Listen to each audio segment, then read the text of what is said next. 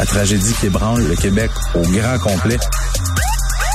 Appel au 911 pendant que le feu est pris. Côté violence conjugale, je pense qu'il faut serrer la vis. Les faits divers avec Maxime Delan. Bon, ben alors une nouvelle euh, triste encore, tragique, dramatique de dernière heure. Euh, Maxime, euh, donc un autre féminicide, cette fois-ci à Saint-Basile-le-Grand. Ouais, c'est pas c'est pas un très très beau réveil pour le Québec aujourd'hui. Donc on se réveille et on apprend un autre féminicide à survenir dans la grande région de Montréal. Cette fois-ci, ça se passe à Saint-Basile-le-Grand, euh, en Montérégie. Je me trouve sur place présentement.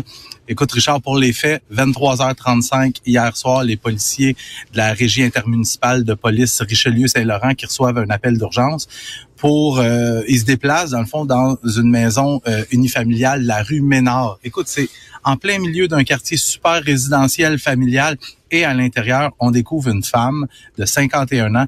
Je vais je vais taire son identité pour le moment parce que hmm. j'ai pas eu la confirmation là, que sa famille avait été euh, avisée en entier.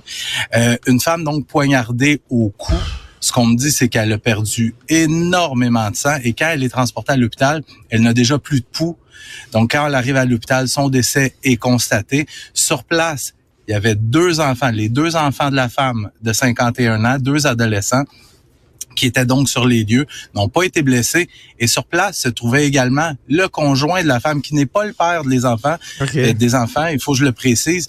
Euh, ce qu'on me dit, c'est que c'était un couple qui était ensemble depuis environ trois ou quatre ans. Euh, le suspect, donc de 53 ans, a été mis en état d'arrestation. On l'a transporté au poste de police pour qu'il soit interrogé au cours de la journée. Maintenant, on le disait, euh, un autre féminicide, Richard, c'est, euh, si mon décompte est bon, la quatrième femme tuée dans la dernière semaine. on se ben, souvient, la semaine, la semaine dernière, à l'Épiphanie, il y a un homme de 82 ans qui a tranché la gorge de sa femme de 80 ans avant de, de s'enlever la vie par arme à feu. Et pas plus tard que vendredi dernier, hein, on s'en souvient du côté de Vaudreuil-Dorion, un homme qu'on dit qui avait des problèmes de santé mentale aurait tué sa mère, aurait poignardé sa mère à mort. Il y a deux voisines qui seraient venues pour aider aurait poignardé une des deux voisines à mort et aurait poignardé aussi l'autre voisine qui, aux dernières nouvelles, se trouvait toujours dans un état critique, mais stable. Là, euh, ça commence à faire, l'année, l'année 2024 est vieille de quoi? Sept semaines environ? Déjà plusieurs femmes tuées. Euh, je veux pas avancer des chiffres. Euh, il me semble de mémoire là, que ça serait le troisième ou le quatrième féminicide déjà à survenir. Je pense que c'est le quatrième à survenir dans la province. Euh, Au début de l'année, depuis le début de l'année. Écoute, Maxime, euh, Pierre-Hugues Boisvenu, le sénateur conservateur qui a pris sa retraite euh, la semaine dernière, disait on est dû pour un sommet sur les féminicides parce que euh, pas seulement au Québec, mais au Canada, c'est un nombre record au Canada. Et Pierre-Hugues Boisvenu disait, on fait un sommet sur la vol de voiture, c'est correct, c'est très correct, là, mais eh, on devrait peut-être en avoir un. Et dis-moi, ça fait des années que je veux que tous les experts dans le domaine puissent euh, être ensemble pendant deux jours puis réfléchir à ça. Qu'est-ce qu'on peut faire? Parce que c'est un problème au Canada. Euh, je, suis en partie d'accord avec euh, M. Boisvenu parce que c'est sûr, sur le fond, quand on dit hey, on a un problème, tu sais, ça fait déjà quelques années là que qu'il y a beaucoup, beaucoup de femmes qui sont assassinées dans un contexte conjugal. Si on est capable de s'attaquer au fléau des vols de véhicules, je pense qu'on pourrait être capable de s'attaquer au fléau des féminicides. Sauf qu'en même temps, Richard, je sais pas si tu as vu l'agenda de la journée du sommet sur les pour lutter contre les vols de véhicules. c'était euh, tu sais il y avait il y avait autant de il y avait autant de temps accordé pour euh, la photo de groupe que pour euh, la mise en contexte de la situation des vols de véhicules au Canada.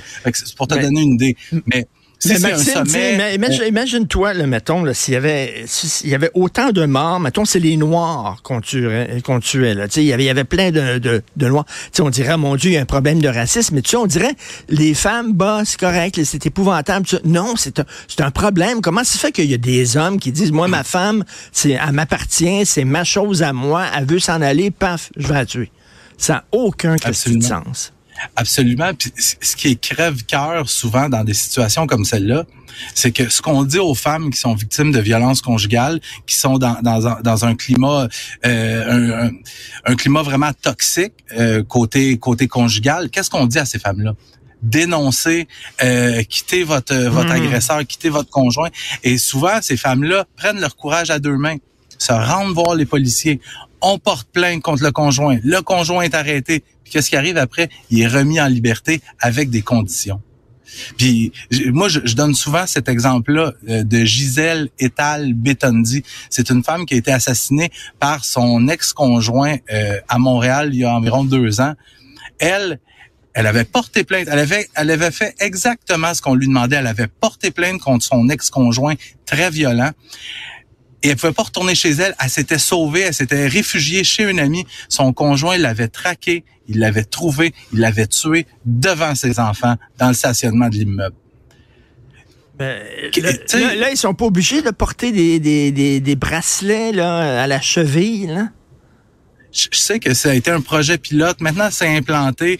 Je, je veux pas m'avancer trop parce que j'ai pas énormément d'informations. Je sais qu'il y a des gars violents qui, qui portent le bracelet, mais on a vu aussi quelques cas où les où les suspects ont réussi à l'enlever aussi. Mais c'est vraiment pas la majorité. Je pense que ça fonctionne bien, mais ça devrait être systématique. Ça devrait être systématique du moment où tu es accusé tu devrais, euh, tu devrais te faire euh, installer un bracelet électronique. Et, c'est ça, c'est ça. C'est pour ça un sommet là, tu sais, les bracelets, euh, l'accès aussi au psy pour les gars qui ont des problèmes, etc.